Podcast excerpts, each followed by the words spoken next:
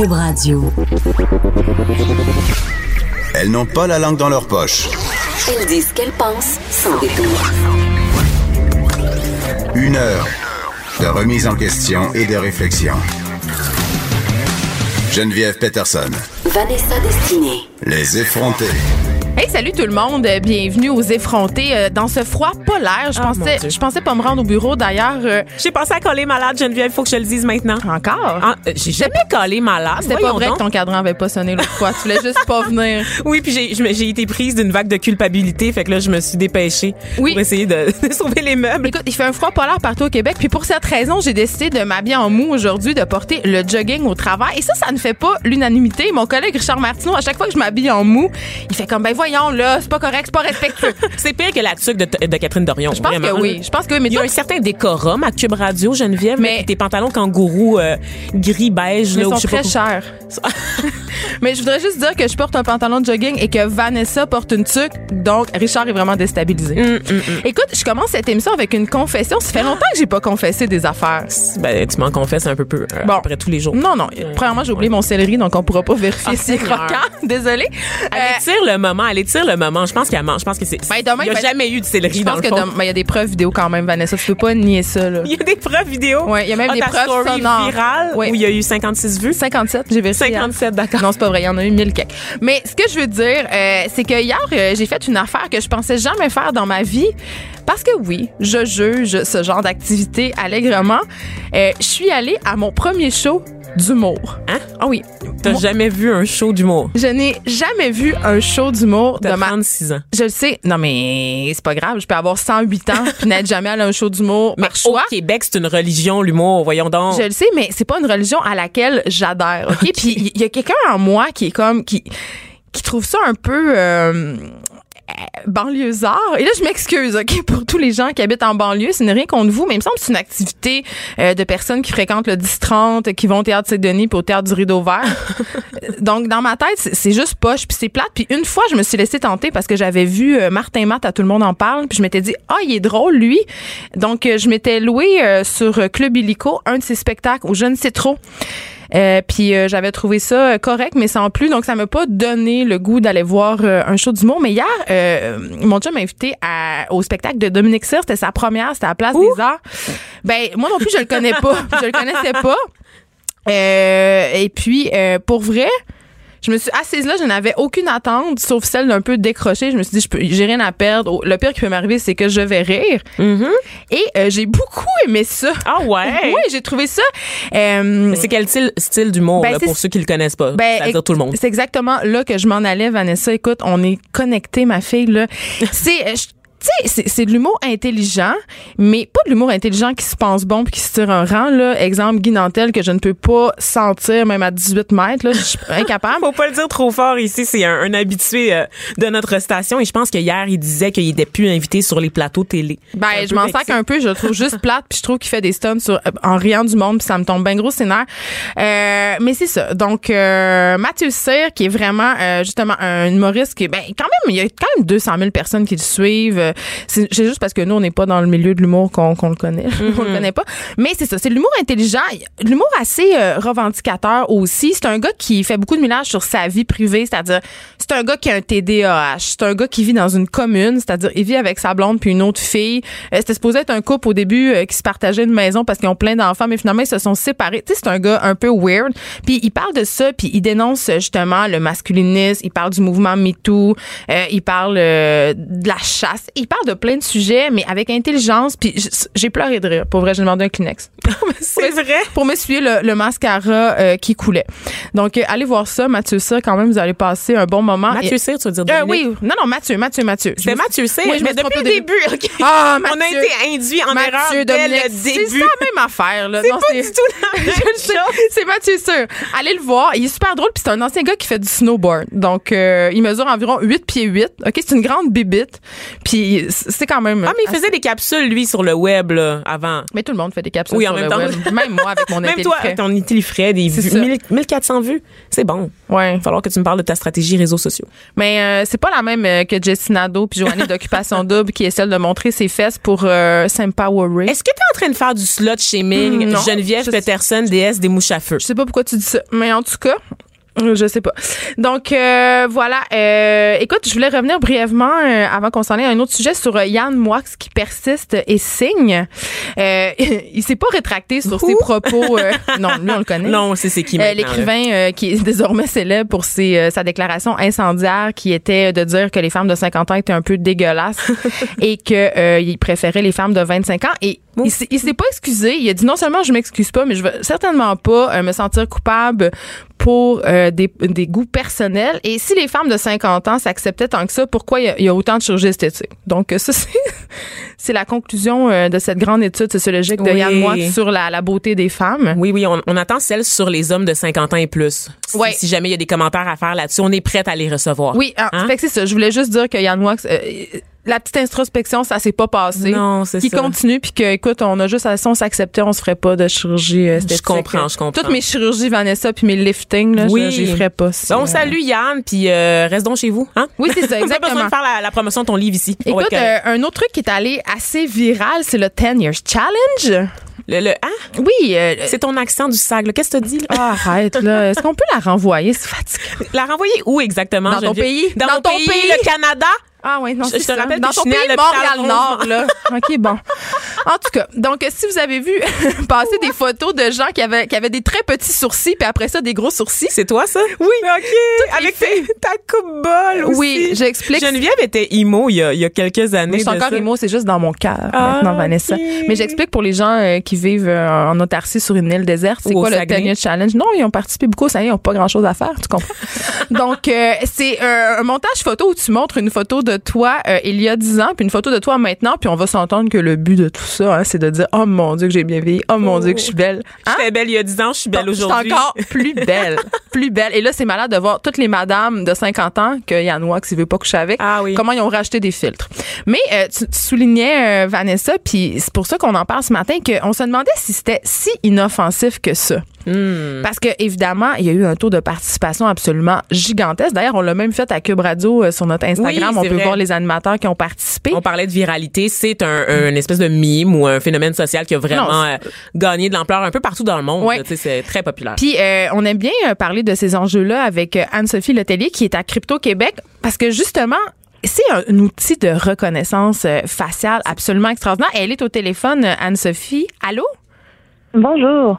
Écoute, toi, j'imagine, bon, t'as regardé ça aller. Est-ce que t'as participé premièrement au 10 Years Challenge, Anne- Anne-Sophie? Non, j'ai pas Ah. participé. Je me suis euh, permise seulement d'écrire un commentaire un peu sarcastique en disant qu'il y a 10 ans, j'aurais peut-être participé. Puis, euh, ben, ces temps-ci, euh, je me pose un peu plus justement des questions sur comment ça peut servir à créer des algorithmes de reconnaissance faciale. Fait que ça a été l'étendue de mon 10 Year Challenge. Ben, c'est ça, justement. Est-ce que c'est si inoffensif que ça, le 10 Years Challenge?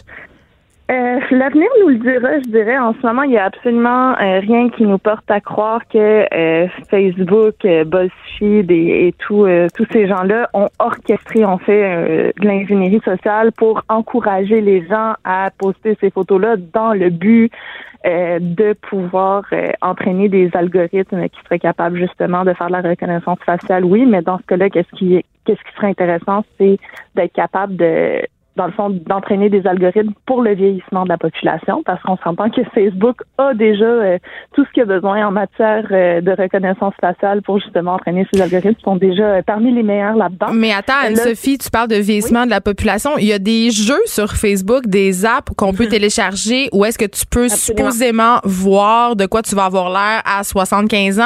Ça, Ouais. tu penses que c'est un outil quand même qui pourrait se revirer contre nous, que c'est un truc euh, qui pourrait servir à faire de la reconnaissance faciale euh, next level?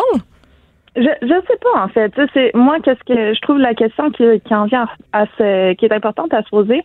Premièrement, c'est à quel point on fait confiance à Facebook là-dessus. Moi, Mm. qu'est-ce qui m'inquiète personnellement, euh, c'est que en fait, il y a, y a des choses qu'on pourrait faire qui seraient euh, relativement productives et bénéfiques en matière de reconnaissance faciale. Euh, par exemple, ça peut aider de manière beaucoup plus efficace à pouvoir retrouver des personnes qui ont été disparues. Mais le problème avec Facebook, c'est que c'est une entreprise privée qui opère avec beaucoup euh, d'opacité. En ce moment, ils refusent de dire c'est quoi, euh, dans le fond, à quel point leurs algorithmes de reconnaissance faciale sont efficaces. Ils veulent pas, euh, ils veulent pas dire ça parce que évidemment, ça fait leur, ça fait partie de leur secret d'affaires. Donc, une fois qu'ils développent ces algorithmes-là, qui qu'ils entraînent avec beaucoup beaucoup de photos, il y a très peu, justement, il y a très peu de transparence de la part de la compagnie. Puis par-dessus ça, une autre couche d'inquiétude, c'est que nous, en tant que société, il y a très peu de lois qui régissent qu'est-ce qu'on peut faire ou qu'est-ce qu'on peut pas faire avec la reconnaissance faciale. Donc, euh, par exemple, il y avait eu Amazon, euh, je pense un peu plus tôt, euh, il y a une couple de mois ou sinon il y a une ou deux années maximum, qui avait dans le fond vendu son, qui avait vendu un outil de reconnaissance faciale aux forces de l'ordre qui permettait d'identifier des personnes d'intérêt. Évidemment, ça, ça a été. Ben, voyons donc. Ils ont, ils ont, dû, ils ont dû se retirer, mais il y a une espèce d'absence de cadre juridique euh, qui permet de faire des erreurs euh, comme ça et qui permet de, de faire des trucs un peu plus problématiques. Donc, hmm. moi, c'est un peu le contexte qui m'inquiète plus que le 10-year challenge en, en lui-même, en fait. Et là, on est, on est quand même pas dans la matrice. Ces, ces informations-là, moi, j'ai l'impression qu'ils seraient plus utilisées pour des compagnies, pour nous vendre de la pub. De ce que j'ai vu de commentateurs ah aux États-Unis, ça serait pour cibler des groupes, par exemple, démographiques ou cibler des groupes ethniques et leur vendre de la pub. Mais comment ils font ça avec la reconnaissance faciale? Ben, ils, ils associent des groupes d'individus à des intérêts communs. Donc, euh, par exemple, mhm. moi, je suis, euh, je suis noire, donc des trucs, des sujets qui touchent les communautés afro-américaines. Donc, ça serait, ça serait directement dans mon fil d'actualité Facebook. Mais Anne-Sophie, moi, quand j'entends des choses comme ça, je me dis, mais moi, ça me dérange pas de me faire envoyer de la pub ciblée. Ça me fait juste, non, mais ça me fait juste des contenus qui, qui m'intéressent plus. Tu sais, ça me fait juste, euh, me propose des produits dans le fond euh, que j'ai envie d'acheter. Donc, c'est quoi le problème derrière ça? Je, suis d'accord avec toi. Puis euh, moi, en fait, qu'est-ce qui le problème avec la publicité ciblée, c'est pas la publicité ciblée, c'est qu'on a de l'information qui est capable de cibler des individus. Qu'on s'en serve pour de la publicité, ça, c'est un choix qui est très, justement, c'est un désagrément qui est très personnel. Mais si on est capable d'être ciblé pour de la publicité, ça veut dire qu'on est capable d'être ciblé dans d'autres contextes. On l'a vu avec Cambridge Analytica. C'est, on peut faire euh, du micro ciblage politique avec exactement les mêmes données et, manipuler des élections.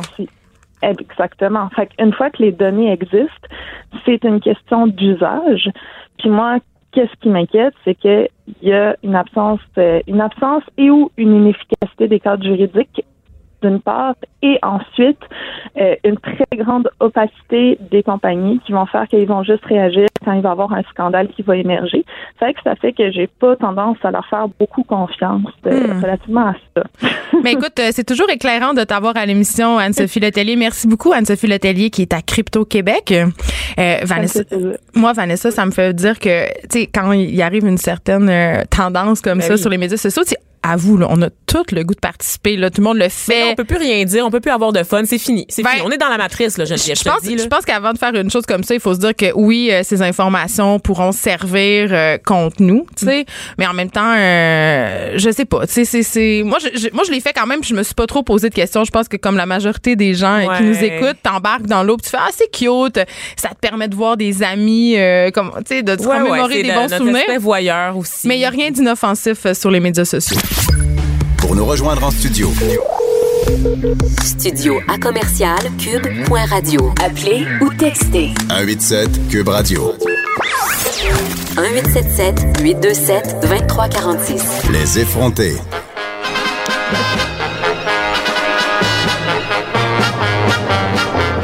Oh, ça me rappelle ma jeunesse. Ça commence. Oui, chanson de Michel Richard. Euh, j'en ai aucune idée. Ma culture folklorique québécoise musicale laisse à désirer. À part, aussi, tu t'en À part les trois accords, puis comment ils s'appellent ceux-là qu'on, les cowboys fringants, je connais rien. Même encore là, les cowboys fringants, je les connais pas, je refuse. C'est-tu encore à mode? Est-ce que les gens écoutent encore ça? Arc. je sais pas. Euh, on entend la musique du carnaval, puis moi, euh, écoute, je viens, ma famille vient de Québec, fait que le carnaval, c'est quelque chose où j'ai participé à plusieurs carnavals. Puis j'aimais pas tant ça. J'avais tout le temps froid des mains, en tout cas. Oh.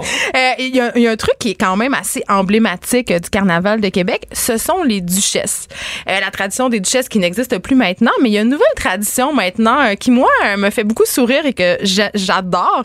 Euh, c'est euh, la revanche des duchesses. Et là, on en a une avec nous ce matin, Andréane Simard. Bonjour. Bonjour. Euh, T'es duchesse euh, au festival justement de la revanche des duchesses et tu représentes euh, le duché de l'île d'Orléans. J'aime ça, c'est bucolique l'île d'Orléans. Oui, mais j'ai le meilleur duché. Ben, je trouve que oui.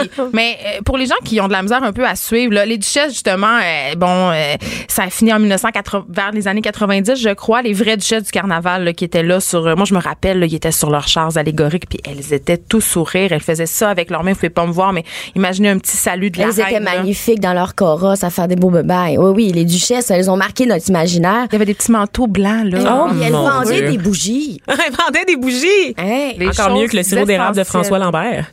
Ben, je sais pas, Vanessa. Ah J'ai oui, vraiment hein? envie de me commander un petit kit de François Lambert, mais on en reparlera Oui, une autre oui. fois. Mais euh, oui, c'est ça. Donc, euh, ces filles, euh, puis moi, ma grand-mère avait été duchesse. Puis tu sais, c'était comme une fierté là, dans la famille si t'avais euh, été choisie, parce que si t'avais été choisie, ça voulait dire que t'étais belle. Donc, c'était la seule qualité euh, qu'on demandait. euh, À la duchesse. oui, euh, puis même aux femmes en général dans ce temps-là. Mais la revanche des duchesses, c'est un peu pour faire un pied de nez à tout ça. C'est pour donner la parole à des femmes pour qu'elles puissent mettre en valeur justement leur duché. Explique-nous un peu d'où ça vient la revanche des duchesses? En fait, c'est comme tu l'as dit, c'est un pied de nez aux duchesses d'avant 95 qui étaient donc bien belles et qui nous vendaient des bougies. Toutefois, aujourd'hui, ce qu'on fait, c'est qu'on met le contenu avant le contenant. Donc, on est sept duchesses et euh, le nombre varie d'une année à l'autre. Euh, c'est- porté par l'OBNL, le, le diadème. Et euh, donc, on choisit des femmes avec une personnalité euh, flamboyante qui savent, euh, qui vont savoir faire rayonner leur milieu Ah, de vie. Vanessa pourrait participer. mais c'est juste qu'elle habite pas à Québec, mais elle a une personnalité flamboyante. Ah, je pense qu'elle pourrait c'est non, s'inscrire. mais je pense aussi que toi aussi, écoute, on pourrait tous être duchesse. Mais moi, je trouve vieille, non? Non, non. T'as pas 50 ans, Geneviève, c'est correct? Ah, mais de toute façon, je vais me faire un vampire lift bientôt. On a, eu des- on a déjà eu des duchesses euh, dans la revengeance de 66 ans. Oh! Oui. Bravo. Et on a des hommes aussi. Là. Il y a Michael Bergeron, je crois, qu'on a reçu il y a quelques semaines à l'émission euh, pour parler de grossophobie. T'es duc? Ou- Qui a été duc. Non, on les appelle les duchesses aussi. Ah, les- une fois qu'on peut féminiser un terme, on va en profiter. Donc, Mais euh, La masculinité est en crise. Qu'est-ce qui se passe? euh, la pauvre C'est la masculinité. preuve qu'on est dans un matriarcat. C'est tout ce que j'ai. Exactement. Donc voilà. Donc ce sont des femmes à qui on donne la parole pour que. Mais elles parlent de leur quartier dans- sous quel angle? Elles peuvent, en fait, les duchesses, on a carte blanche. On peut parler de ce qu'on veut. On a la liberté d'expression. On peut, on peut parler, si on veut parler de notre duché d'un point de vue politique, on peut le faire. Si on veut le parler d'un point de vue social, on peut le faire. Si on a envie d'être plus artiste et d'être, de, de faire quelque chose de complètement funky, on peut aussi le faire. Euh, l'idée, c'est de mettre en lumière notre milieu de vie, comme je le disais, et euh, de, de, de faire, euh, fa- faire notre place un peu dans la ville de Québec là, pendant ces deux semaines-là. Euh, mais j'ai envie de te demander, euh, justement, avant les duchesses de l'ancien temps, bon, elles faisaient des babelles, elles étaient belles, c'était vraiment, justement, sois belle et tais-toi. Euh, la revanche des duchesses, c'est justement donner la parole aux filles. Est-ce que tu penses qu'en 2019, la parole des femmes est encore trop souvent euh, mise de côté ou on- qu'on n'entend pas assez les femmes dans l'espace public? Je pense que oui. Puis on, on peut le voir, je pense. On reçoit énormément de candidatures pour la revengeance des duchesses. Combien environ? Euh, on m'a pas voulu me donner les chiffres. Je sais que c'est très populaire. Puis je sais qu'on a beaucoup aussi, euh, différents duchés qui sont pas toujours représentés parce que euh, on en choisit sept ou, ou huit. Mais oui, le besoin est encore là. Puis euh, le blog est, est énormément visité aussi parce que c'est un blog, la revengeance Oui. des duchesses. Les filles utilisent cette plateforme-là pour s'exprimer. Ça peut être par des vidéos, des textes, euh, etc. Il y a des événements qui se passent aussi. Par exemple, quel genre d'événement au- au- auquel on peut aller assister? Ah Ben, il va y avoir le lancement qui est euh, le 1er février. Donc là, c'est là qu'on présente les duchesses, leurs couleurs. Chaque duchesse va présenter un numéro. Euh, Oui, ça, ça va être vraiment intéressant parce qu'on a des poètes, on a une, on a une duchesse non binaire. Euh, moi, je vais y aller dans un propos clownesque un peu. Euh, C'est, ça va être vraiment très hétéroclite. Ça va être super intéressant. Euh, il y a le bar La Corrigane qui a fait une bière. La Corrigane qui est une mi- microbrasserie à Québec qui a fait euh, Je connais une juste bière. C'est, c'est une super belle microbrasserie. Ils ont fait la, la revengeance euh, dixième édition parce que c'est la dixième édition cette année. Donc, euh, pendant toute la revengeance, on va pouvoir goûter à cette bière. Ah, on va pouvoir boire des petits shooters de caribou. Euh, J'imagine. Mais en même temps, là, Québec, on dirait que ça vient plus stock-up hein, avec les années. Avant, Ah, je sais pouvait- pas pourquoi. C'est à cause du troisième lien, tu penses? Je sais pas. Euh, Ah, je sais pas, mais avant, on pouvait boire du caribou dans la rue. Maintenant, si tu veux le faire, tu peux, mais je je serais pas responsable. Sur la Grande Allée, là? Moi, Ouais. je- moi, je nomme juste les, je fais juste nommer depuis tout à l'heure les seules affaires que je connais de Québec, genre une à la suite de l'autre. Elle elle a beaucoup de préjugés envers les régions. On est désolé à tous nos auditeurs régionaux. J'adore les régions, je vous aime. Vanessa, on va l'amener en région. Ça- Un moment, on va faire une Je émission. vais t'amener à Montréal-Nord, moi. Et j'ai peur. Est-ce qu'il y a des détecteurs de métaux dans les écoles? Euh, mais euh, écoute, euh, j'avais envie de t'entendre sur un autre sujet. Cette semaine, on a reçu des, des filles d'occupation double, des influenceurs, des filles qui font leur pain puis leur beurre avec Instagram. Puis évidemment, la revanche des duchesses, c'est quand même aussi pour se placer en porte-à-faux par rapport à toute cette culture du culte de l'apparence. Puis je me demandais qu'est-ce que tu pensais de tout ça, toi, euh, Andréane Simard, euh, de, cette culture justement de la mise en scène de soi, euh, du fait que souvent, en tout cas, c'est c'est l'impression que moi j'ai. euh, que pour être populaire sur les médias sociaux, il faut montrer de la peau, il faut être belle, jeune et jolie. Euh, moi, mm, je te dirais que ma petite pensée féministe en dedans de moi est toujours euh, divisée entre, OK, est-ce qu'on utilise le, le corps de la femme comme un objet ou on utilise le corps de la femme comme un sujet? Est-ce que c'est fait en sorte que euh, c'est mon corps, j'en fais ce que je veux, et puis je peux en profiter aussi pour passer un message, comme les féminines, par exemple? Souvent, ça choque. Oh mon Dieu, là, elle a montré ses seins, puis oui, Pour attirer l'attention. pour attirer l'attention. Par contre, son corps est devenu un sujet politique. Sur, sur son corps, elle a écrit quelque chose qui, qui la dérange ou qui dérange toute sa communauté. Mais Jessie Nadeau nous expliquait à ce micro, elle nous disait, c'est une façon pour moi de reprendre euh, possession de mon corps. Il y a, il y a- il y a le côté très empowering de l'affaire, tu sais. Mais, mais moi, j'ai quand même un petit bémol, je dois dire, là, Andréane. Quand j'entends ça, je me dis, oui, c'est vrai, tu sais, euh, euh, on peut disposer de notre corps comme on veut, on peut afficher sa sexualité, il y a rien de mal là-dedans. Par contre, on peut pas nier la dimension racoleuse et sexuelle d'une photo de fesses avec de l'eau qui dégouline sur Instagram. Je veux je, ne vois pas vraiment en quoi c'est de la réappropriation de, son- pouvoir féminin que de celui de se montrer de même. Il y a quelque chose de très paradoxal là-dedans. Puis j'en ai pas de réponse. Là. Je sais pas si c'est bien ou mal, mais il y a une, justement la, féministe puis la mère en moi, elle se dit, tu sais, si c'est vers là qu'on s'en va, euh, c'est beaucoup vers le contenant justement et non le contenu. Mais c'est sûr que c'est toujours en, en nuance, là, on va se le dire. Euh, moi aussi, que quand je vois une paire de fesses avec euh, brillante, euh, huilée, pas de bon sens, Ben. je me dis, par contre, quand je vois une femme un peu boulotte, euh, Ou dans juste un éclairage naturel, tu sais. Exactement, dans un peut-être un costume de bain trop petit, en faisant comme, hey, écoute, je rentre pas dans ton bikini euh, X large, moi, puis je suis pas une X large, ça me fait rire, puis je me dis, crime, euh, ouais, c'est vrai que quand, quand tu dis que du X large fait pas à personne qui est un peu large dans la vie, tu dis qu'il y a un problème, tu sais. Donc je pense que c'est toujours une question de de nuance. Euh, on a la liberté au Québec, on a la liberté au Canada, on peut mettre des images comme on veut. Après ça, c'est à nous personnellement quand on consomme de se faire euh, Et toi-même, tu fais du burlesque, en fait. Euh, donc, toi aussi, tu as l'habitude de montrer un peu tes founes euh, en public. Est-ce que ça fait partie de ces, ces mesures de réappropriation du corps? Oui, Comment parce que moi, une paire de fesses, ça me fait rire. Une paire de fesses, ça me fait rire. Euh, je trouve que euh, jouer avec mes vergetures aussi, ça me fait rire. Puis faire, ça fait rire. Ça autant- dédramatise. Ça dédramatise. Ça fait rire mes amis. Ça fait rire les femmes. Ça fait rire les hommes. Euh, j'ai- après ça, moi, j'utilise le burlesque clownesque. Il y a différents types de burlesque. Moi, j'aime beaucoup utiliser le rire et un peu le côté coquin maladroit. Euh, je je m'approprie mon corps. Il est pas parfait. Il est pas comme j'aimerais. De toute manière, qui a un corps comme comme il l'aimerait. hein? On est tout en train de se dire, ah ici j'ai un petit, ah, Ouais. là. On est très dur envers nous-mêmes. Fait que moi, avec le burlesque, ça m'aide à faire, ah mais il est pas parfait, mais il est comme ça, puis il fait rire. Je m'en voudrais de te laisser aller euh, sans te parler de Catherine Dorion. Parce que, bon, tu viens de Québec, puis écoute, Catherine défrait la manchette depuis qu'elle a été élue euh, pour les, selon moi, mauvaises raisons. Euh, on critique beaucoup son habillement, on critique beaucoup son, son langage. Elle, est vraiment très remise en question. Là. Euh, toi, c'est quoi ton opinion là-dessus sur le traitement euh, médiatique dont elle est l'objet? Moi, ça me fait de la peine parce que je me dis, dans la vie, tu as été engagé, tu as été élu pour faire un travail.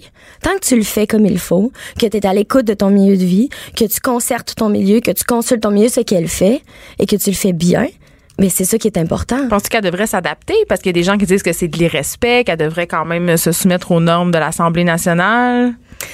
En fait, je pense que l'Assemblée nationale a peut-être à se mettre un peu au goût du jour d'aujourd'hui, en 2018-2019, où euh, euh, on s'habille comme on veut et puis on, on peut tant qu'on est dans, qu'on est respectueux les uns envers les autres, je pense que c'est ça la clé.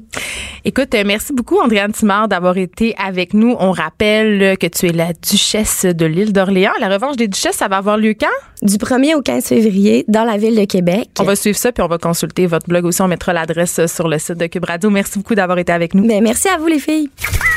Les effrontés. Les effrontés. Joignez-vous à la discussion. Appelez ou textez 187 Cube Radio. 1877 827 2346. On a beaucoup parlé euh, depuis quelque temps de la crise de la masculinité. Il y a beaucoup de gars au Québec et partout ailleurs dans le monde euh, qui se sentent, entre guillemets, menacés euh, par ce matriarcat qui semble prendre de plus en plus de place, du moins selon eux. Puis j'avais envie de recevoir, mais en fait j'avais, on avait vraiment envie Ah parce qu'on est très fan, Vanessa Destinée et moi, de notre invité, euh, Francis Dupuis-Derry. Allô Francis? Bonjour Vanessa, bonjour Geneviève. Allô? Allô, qui est professeur de sciences politiques à l'Université du Québec à Montréal, donc juste à côté de nos locaux. Oui. Ça, ça donne donc bien. Donc, tu es spécialiste des idées politiques des mouvements sociaux et tu as écrit un livre qui s'appelle La crise de la masculinité, autopsie d'un mythe tenace, qui est publié aux éditions Remue Ménage. Et là, j'ai envie de te demander, Francis, direct en partant, là, un homme féministe, ça se peut? Oui, ça se peut. Il y en a pas beaucoup. Il y en a, il y en a qui sont, il y en a Il y en qui a sont beaucoup discrets. qui disent qu'ils sont féministes. Il y en a, il y en a beaucoup qui disent qu'ils sont féministes, euh, mais pas tant que ça en même temps. Il y en a beaucoup qui, il y en a qui reprochent ça au mouvement des femmes de pas laisser de place aux hommes. Mais quand moi je vais dans des événements, euh, dans des événements féministes, disons à l'UCAM par exemple sur la la violence ou là, le cyberharcèlement, ben c'est bizarre, mais en fait, il y a très, très, très peu de collègues ou même d'étudiants garçons qui s'intéressent à ce sujet-là. Mais en même temps, il y a des féministes qui disent que les hommes féministes, entre guillemets, s'approprient un peu euh, l'espace de revendication et tournent la lumière vers eux. C'est un peu l'effet Corias. si. On l'a vu Oui. beaucoup. Euh, Corias, je pense qu'il avait été nommé féministe de l'année pour ses prises de position. Là, Ça m'avait un peu femmes. mis en calice. Oui, oui, oui. Il y a des. mais J'imagine même qu'il doit y avoir peut-être des féministes qui trouvent que moi-même je prends trop de place là. Mais en ce moment, j'ai Ouais, un- j'ai un, va-t'en. mi- j'ai un micro. Merci. Ben, je vais finir. Puis euh, je m'en vais après. Je reviendrai. je reviendrai plus. Je reviendrai plus.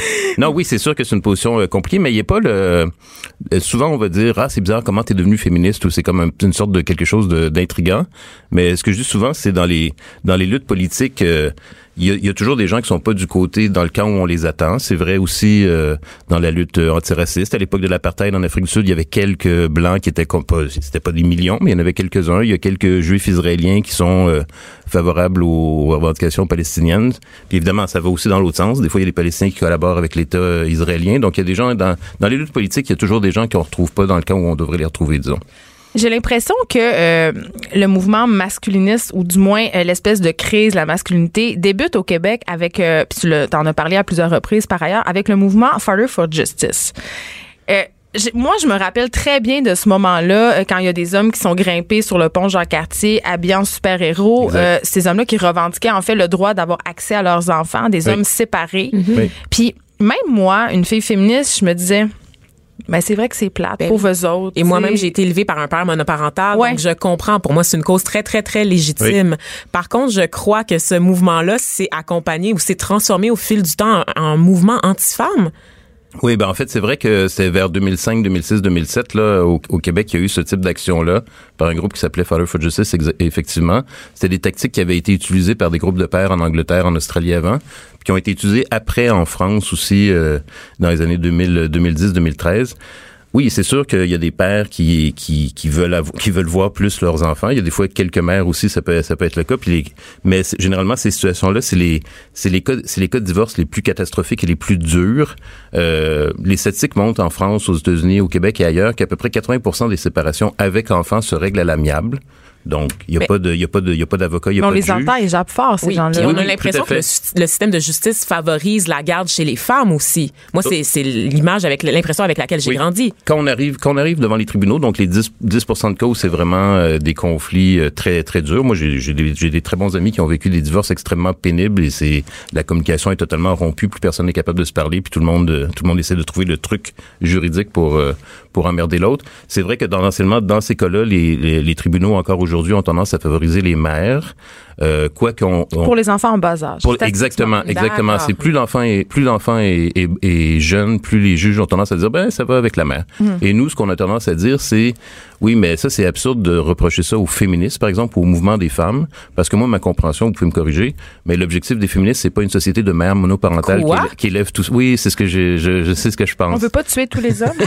Ah, donc. Et, euh, et nous, ce qu'on constate, c'est que parce qu'en fait, les, les tribunaux, les, le système ju- judiciaire a encore des visions plutôt conservatrices des, des rôles des femmes puis des rôles des hommes. Et c'est pour ça qu'à ce moment-là, effectivement, il y a des pères qui peuvent se sentir lésés. Le féminisme, ça serait pour la libéra- libération des deux sexes, les hommes comme les femmes? Et l'égalité entre les deux et la possibilité de faire ce qu'on ce qu'on veut indépendamment du sexe, c'est ma compréhension. Scandale. Euh, écoute, euh, Francis Dupudéry, j'ai l'impression qu'on entend de plus en plus. euh, ben, les médias sociaux, évidemment, favorisent ça. Là. Il, y a, il y a- tout le monde a une voix désormais. Donc, on entend de plus en plus de gars qui se sentent menacés dans leur masculinité. C'est-à-dire qu'ils ont l'impression euh, de ne plus pouvoir être des vrais gars. Et euh, il y a eu cette pub de Gillette dont tout le monde parle, euh, qu'on a vu circuler partout dans le monde. On en a parlé hier à l'émission. Euh, nous, euh, avec Vanessa, on a vu ça d'un très bon œil. J'étais contente, même si c'est une initiative marketing, que Gillette euh, parle du mouvement MeToo, parle de consentement, euh, parle aussi euh, que les gars ont le droit d'avoir des émotions. Mais cette pub-là, quand même, a été assez mal reçue par beaucoup, beaucoup, beaucoup d'hommes. Sur la manosphère, entre autres, Oui, notamment. exactement. Oui, oui, oui, j'ai vu, euh, j'ai vu plein de commentaires. Écoutez, moi, je trouve ça vraiment décourageant. Premièrement, deux, trois commentaires avant de, de, de rentrer vraiment dans le dans le message qu'il lançait. Euh, J'imagine que vous avez vu ça. Gillette, en fait. euh, euh, se faisait une sorte d'autocritique parce qu'il reprenait en fait le modèle d'une pub qu'il avait fait en 89 pour le Super Bowl où là il montrait le modèle puis c'était le mieux que les hommes peuvent être puis là c'était des modèles d'hommes vraiment super conventionnels un homme qui se marie des hommes qui vont dans l'espace en habit de- d'astronaute euh, des hommes boxeurs etc donc là on était vraiment dans un modèle très très cliché Viril. et euh, Gillette, les hommes qui s'inquiètent là, que Gillette défend pas des identités d'hommes et des identités de femmes bien distinctes, ils ont juste allé à la pharmacie chez Jean Coutu. Là. Moi, j'ai regardé un peu les rasoirs que Gillette nous, nous offre pour hommes en ce moment. roses c'est- ou bleus. Non, mais c'est surtout les noms. C'est Mac 3, Turbo, Fusion. Fait que c'est comme si le matin, quand on se rase, on est au volant d'une Formule 1 ou d'un super-héros ou du d'une fusée, etc. Puis pour les femmes, ben, c'est drôle, c'est Vénus Confort, vanille crème, thé blanc, smoothie sensitive ou noix de coco. Mais j'avoue quand je me, j'avoue reste quand je me rase les aines. euh, incroyables. Ouais, mais tu sais quand je me rase les aines, j'ai vraiment besoin que ça de m'apaiser là. Oui, Ben, je pense je- que je vais passer à la pharmacie tout à l'heure. Noix de coco. Ouais. Ça t'attire, Ben oui. Mais Turbo. Turbo Mac 3, ça Vous nous êtes pas parle. capable, non, je pense, non, vous n'êtes pas capable de, de conduire De un- gérer. un, un, un, un- un rasoir d'une telle puissance. Je peux pas. Et euh, non, ben, peut-être avec un casque. pense que je vais m'exciser si j'ai un rasoir masculin. Donc c'est ça. Donc euh, on est encore. Puis là, je parle même pas de la taxe rose où en fait ça vous le savez évidemment vous vous payez plus cher. Mais attends, euh, Francis, moi, on niaise, là, mais j'achète jamais les rasoirs pour femmes. J'achète tout le temps les rasoirs pour hommes parce que, un, sont vraiment moins chers et de deux, ils coupent mieux. Ils sont, ils- parce que c'est des rasoirs pour le visage, donc Oui. ils ont un espèce de petit morceau que à mauvais- moustache? Oui, mais ma moustache, je l'ai fait faire l'autre fois, j'en ai parlé, ça m'a donné des boutons. Ah oui, c'est Oui, vrai. puis il y a un, un manche euh, en sorte de grip parce que nous quand on ça. se rase là, il faut vraiment qu'on ait l'impression qu'on a une sorte de marteau Ça, moi, dans j'aime les ça mains. les manches ouais. avec ben de la grip. fait que c'est ça. C'est ça que je fais. Donc c'est ça. Donc euh, les modèles là, euh, masculins, féminins, traditionnels dans les dans, dans, dans cette industrie là, elle, elle existe encore. Mais là, moi je suis totalement, moi je suis vraiment content, même si je sais qu'ils ont fait ça pour de l'argent. Puis bon, ils ont, c'est une question de marketing là.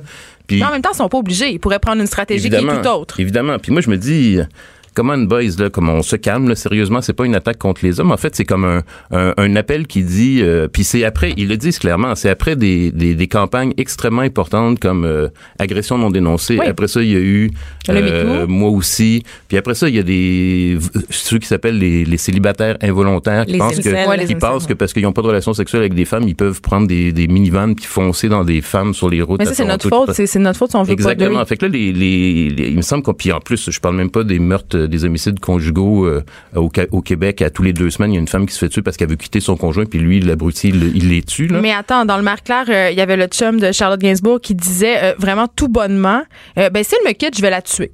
Non, non, c'est hallucinant. C'est- rien C'est dit. complètement hallucinant. Et donc ça, c'est ça, c'est les- ça, c'est quotidien. Je dis pas que c'est toutes les femmes qui vivent ça et tous les hommes qui font ça, évidemment. Mais moi, Gillette, je trouve que c'est une très bonne. euh, c'est pas anti-homme, au contraire, c'est pro-homme. Même à la limite, pour revenir à ta question du début, le- les féministes pourraient dire, ben là, c'est pas juste aux hommes de, de, c'est comme une sorte d'appropriation des, des- des- Du mouvement du- féministe. Du, mouvement féministe, mais bon. Les féministes feront leur analyse de, de, de, la pub de Gillette, mais moi je pense que par rapport aux hommes, c'est un, c'est un très bon message de dire que ben oui, les hommes peuvent. euh, Puis si vous regardez bien la pub, euh, ben, vous voyez là, c'est des hommes qui interviennent quand d'autres hommes ont des comportements agressifs C'est ça que j'ai aimé. Notamment, Mais- on voit un gars qui, euh, qui fait du catcalling, puis son ami lui dit non. Exactement, j'aime par rapport aux femmes. Mais dans la pub, il y a trois, trois scènes où en fait un homme intervient pour protéger un autre homme qui est agressé par d'autres hommes. Donc c'est un jeune à l'école qui se fait euh, Tabassé, Boulier. qui se fait tabasser, c'est deux petits des, des tout petits garçons qui se battent pendant un barbecue, puis c'est euh, un autre homme sur la rue qui est en train de se faire bousculer. Donc en plus c'est parce que c'est ça aussi la réalité dans la société. Si on va dire euh, par exemple au niveau des meurtres ou de la violence, en fait les hommes sont euh, tendanciellement aux États-Unis, au Canada, etc., c'est souvent les hommes qui sont plus souvent tués dans des meurtres, mais par d'autres hommes.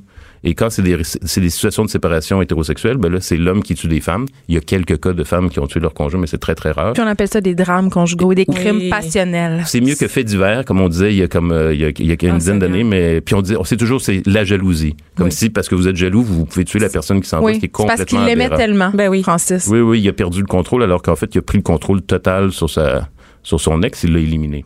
Mais je voulais justement euh, aller vers ça euh, plutôt euh, sur l'argument des hommes parce qu'on a l'impression que les hommes sont un peu écartés du discours public. Donc quand on parle des droits des hommes, on évoque souvent les taux de suicide qui sont plus élevés chez Le les hommes. décrochage scolaire. Le décrochage scolaire, euh, le fait que l'école n'est pas adaptée aux Oui. hommes, puis évidemment euh, la discussion sur la garde euh, dont on parlait plus, Oui. plus tôt. Qu'est-ce que tu réponds à ces gens-là qui, qui disent que les hommes ont pas de place pour s'exprimer dans l'espace public? Et que maintenant on s'intéresse juste aux trucs féminins? Ben, ma maison d'édition dirait, dirait, je leur dis, achetez mon livre. Parce que, parce que dans mon livre, j'essaie de montrer que le, le, le, le discours de la crise de la masculinité, que les hommes vont mal, en Occident, en tout cas, ça date depuis 500 ans, ce qui est quand même incroyable. c'est pas- moi, je suis pas historien, mais j'ai trouvé des études qui montrent que depuis 500 ans, au moins en Occident, il y a des, y a des moments très, très réguliers, en fait, où les hommes disent, ça va mal, on n'a plus de place, les femmes prennent trop de place. Mais en même temps, les statistiques Puis- mentent pas. Les gars Oui. décrochent plus que les filles. Exact. Et puis, euh, dans mon livre, j'ai comme ces trois, ces trois enjeux-là qui sont les enjeux aujourd'hui. Évidemment, euh, il, y a, il y a 400 ans, on parlait pas du décrochage scolaire des garçons nécessairement ou du divorce, mais euh, mais j'essaie de déconstruire ça parce que on va prendre le suicide, c'est un sujet très très délicat et, et complexe là, pour les gens qui ont des, des, des proches qui sont, sont suicidés. Ça amène comme plein de questionnements, puis euh, de la culpabilité, puis qu'est-ce qu'on aurait pu faire. Et tendanciellement, c'est vrai que ce sont les hommes dans la colonne. si, on, si on compare les deux, c'est vrai que les hommes se suicident plus que les femmes. Le problème avec le discours qui dit que c'est à cause de la crise de la masculinité ou parce que la société serait trop féminisée, le problème c'est quand on voit les chiffres dans le temps, ça tient pas. Parce qu'au Québec, en fait, déjà dans les années 50, c'était trois à quatre fois plus de suicides masculins que féminins. Puis là, on s'entend que dans les années 50, là, euh, L'homme était roi. ben oui, c'était pas la même situation qu'aujourd'hui, mais aussi dans des pays où euh, on considère pas du tout que le mouvement féministe est fort, comme en Russie. Moi, à ma, à ma connaissance, Poutine n'est pas contrôlé par les, On par salue les Pussy Pussy Riot, Riot. là, exactement. c'est plutôt l'inverse. Et euh, au Mexique ou dans d'autres pays comme ça, où aussi le suicide masculin est vraiment nettement plus élevé. Et en fait, quand on regarde plus attentivement, les, les, les, les, oui, les hommes sont plus affectés, mais il y a des raisons qui sont liées à la masculinité conventionnelle, aux stéréotypes masculins. La entre autres. pression que les hommes ressentent d'être des hommes. Donc c'est la masculinité toxique, c'est ça? Exactement, c'est ce qu'on appelle la masculinité toxique. C'est que la masculinité conventionnelle elle-même met les hommes à risque face à une situation de crise suicidaire.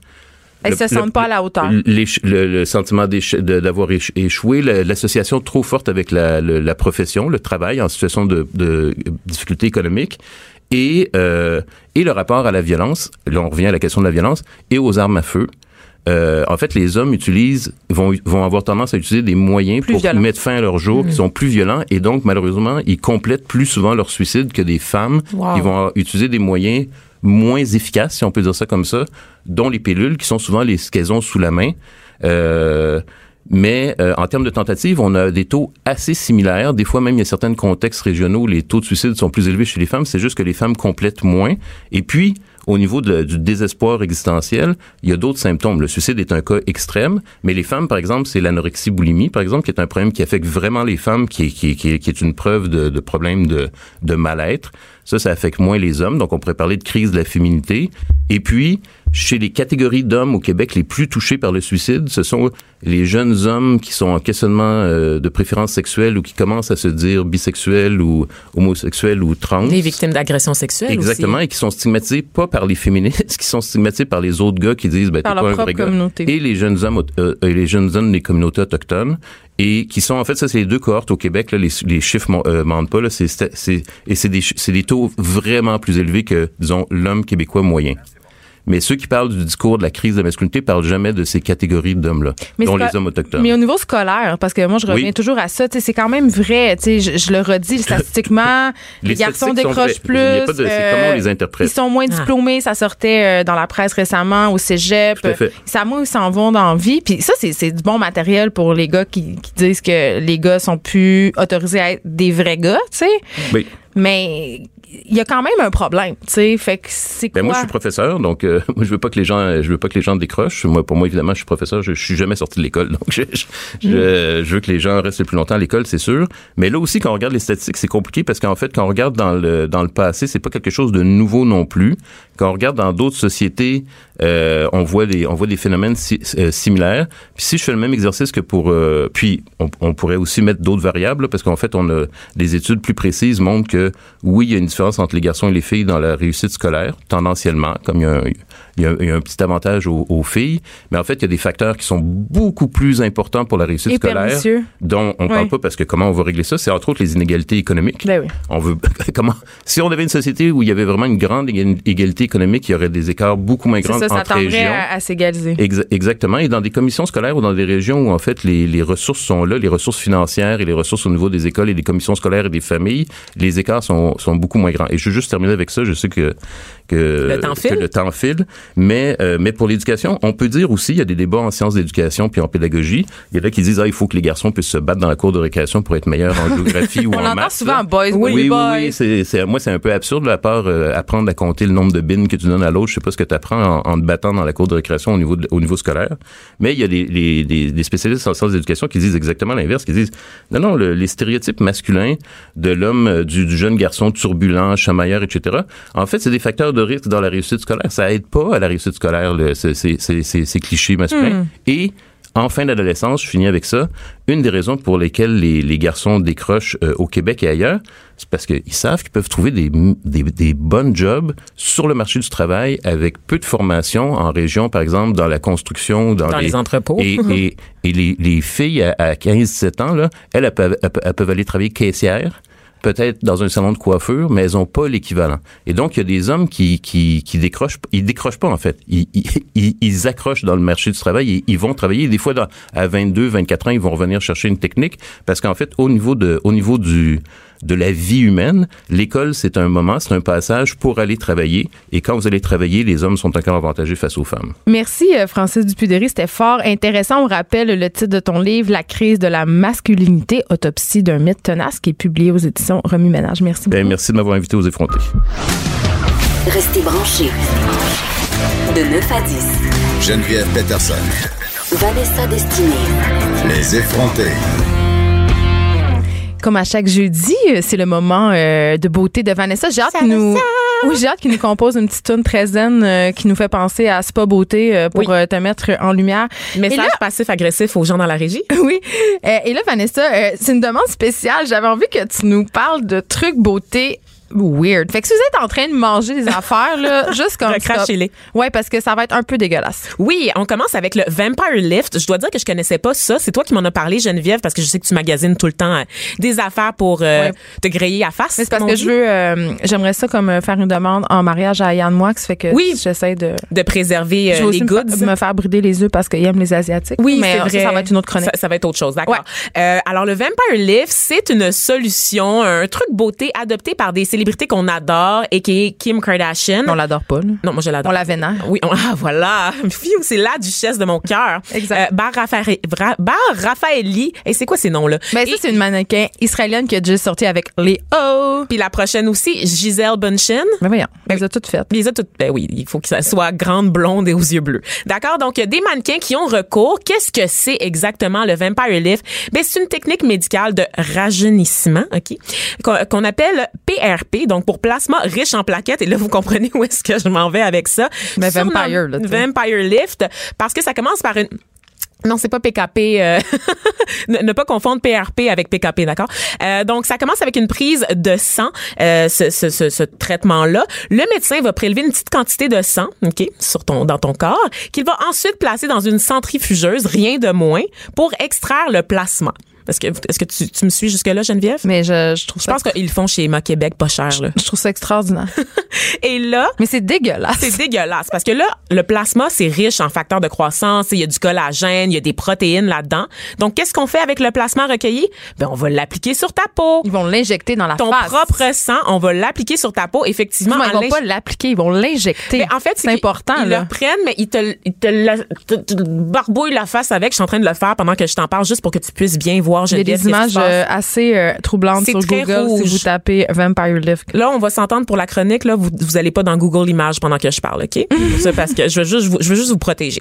Et donc, on applique le plasma et on utilise des petites aiguilles pour faire rentrer le plasma dans Hmm. la face. Mais ça donne On supposément de très bons résultats, même s'il y a rien qui est prouvé Il scientifiquement. y a absolument rien qui est prouvé euh, scientifiquement, mais quand je regarde le Instagram de Kim Kardashian, je me dis, hey, peut-être que je vais aller faire une virée chez Emma Québec ce soir. Mais est-ce que tu comprends que peut-être dans le Instagram de Kim, il y a du Photoshop, Vanessa? Je t'apprends pas ça quand même. Ben voyons donc. Ouais. Des filtres aussi?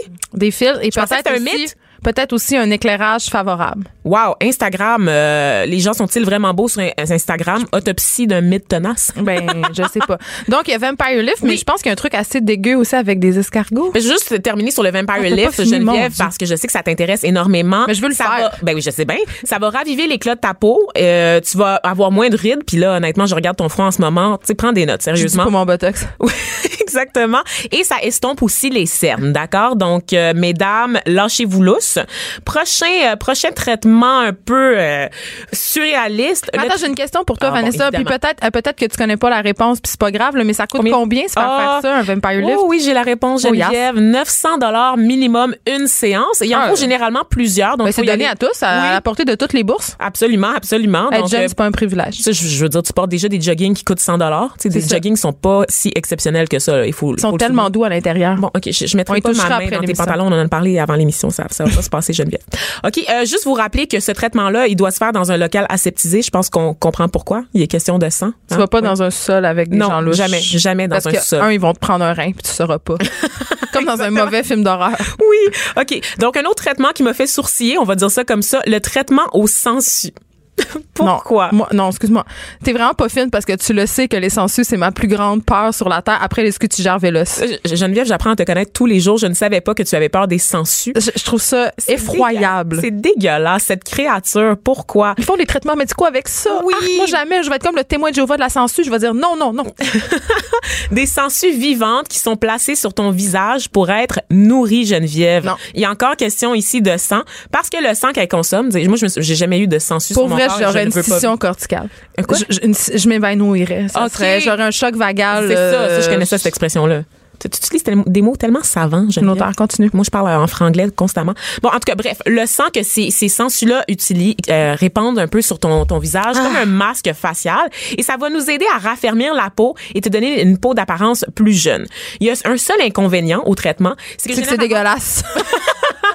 Il y a ça, mais il y a aussi le fait qu'on doit tuer les sangsues après. ça va rien. Sac-tu des On sangsues, peut pas les là? réutiliser. Hey, Non, la lâche-moi, là. C'est, très cruel. là. Ça À chaque pas- décroissance, on peut Une tuer. sangsue, ça n'a pas d'âme, Vanessa, là. Je veux dire, voyons, on C'est peut- un gouffre sans fond, Moi, je je le veux dire, sais. tuons toutes les sangsues. Bien, quand j'allais au camp de vacances, quand j'étais jeune, on les pognait là, dans, le, dans le lac, puis on les sacrait dans un seau de sel. Ils souffraient atrocement et j'adorais ça. Ben voyons donc. Oui. Wow. Il y a une tueuse en série en moi qui sommeille. Ben, je les premiers signes tuer des petits honnêtement animaux. cosméticienne et offrir des soins comme ça parce que ça ce que je te décris c'est assez sadique mais il y a des gens qui sont pas aussi sadiques que toi comme Miranda Kerr une euh, mannequin de Victoria's Secret qui elle-même a recours Ah, au m'énerve, c'est l'égérie de Joe Fresh. Elle me gosse, elle. ah oui puis elle a vraiment comme des faussettes Elle incroyables a 800 enfants, puis elle est vraiment mince, puis elle a l'air d'avoir 22 ans.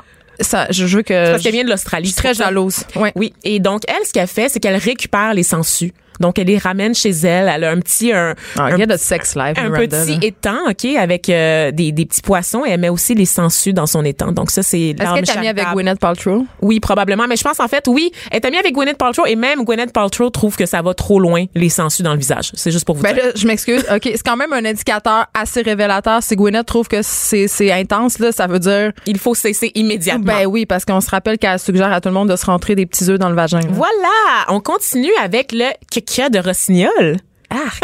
le, le c'est pas juste dans les contes de fées. Genre, c'est un oiseau qui actuellement existe pour vrai? Oui, oui, Oh, oui. c'est Et japonais. c'est, euh, oui, c'est japonais. C'est quelque chose qui existe depuis le 18e siècle. C'est ce que les, les geishas utilisaient pour se blanchir le visage du kika. Ah, les geishas, les, Les les, geishas. les blondes de Yann Moix. Exactement. Donc, euh, Yann, j'espère que tu as des bonnes réserves de caca chez vous parce que c'est ce qu'on utilise là, pour obtenir, obtenir la blancheur de la peau. Ça, être blanche, c'est vraiment important. C'est mon au niveau but de la beauté. ultime. Ouais, je sais. Oui, moi j'ai essayé de trouver des informations sur le traitement de Michael Jackson. J'ai pas trouvé grand-chose. Je pense que ça se fait plus, c'est plus légal.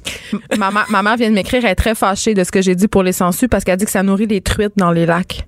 Merci, merci. on, va, on va y penser. Gardez ça en tête avant de shamer les sangsues comme Geneviève Peterson. Exactement. Mhm. Donc, euh, le, le caca de rossignol, qui est très riche en acides aminés, hein, euh, ça dégage une petite poudre mince et blanche, comme de la porcelaine, Geneviève. Et tu sais, tu peux faire ça à New York, donc à ta prochaine virée de magasinage euh, Oui, mon G2. shopping spray. Exactement. tu pourras aller recevoir un soin du visage de 50 minutes qui ne te coûtera que 180 dollars, Geneviève, pour te faire se mêler à la face de caca d'oiseau. C'est Hein? extraordinaire. Écoute, euh, Vanessa, euh, je, je, je pense que c'est assez, là. J'ai un peu mal au cœur. Parce que j'ai aussi la crème de glu d'escargot, il y a aussi des traitements à base de sperme de taureau, les placentas de cochon aussi. Donc euh, tout ça sur les cheveux, sur le visage. Hey, sérieux, là, qu'est-ce qu'on va pas inventer, tu sais, pour pallier à l'insécurité des femmes de vieillir? Moi, c'est tout ça que je naturel. Geneviève. Oui, mais c'est quand même des, des, des trucs très, très dégueulasses qu'on utilise dans l'espoir de plaire à des hommes comme Yann Moix. Moi, ça, là, ça me renverse. Puis j'ai quand même le goût de le Vampire Lift. J'ai quand même le goût, c'est pathétique. OK, moi je décroche. ça suffit, c'est tout pour aujourd'hui. Merci d'avoir été là. Euh, si vous voulez utiliser des techniques de sensu euh, puis de, de caca de rossignol, juste sachez qu'on n'est pas responsable. on se retrouve Tout demain. ça à- doit être stérilisé, je le rappelle. Oui, on se retrouve demain euh, de 9 à 10. C'est Richard Martineau euh, qui suit dans quelques instants.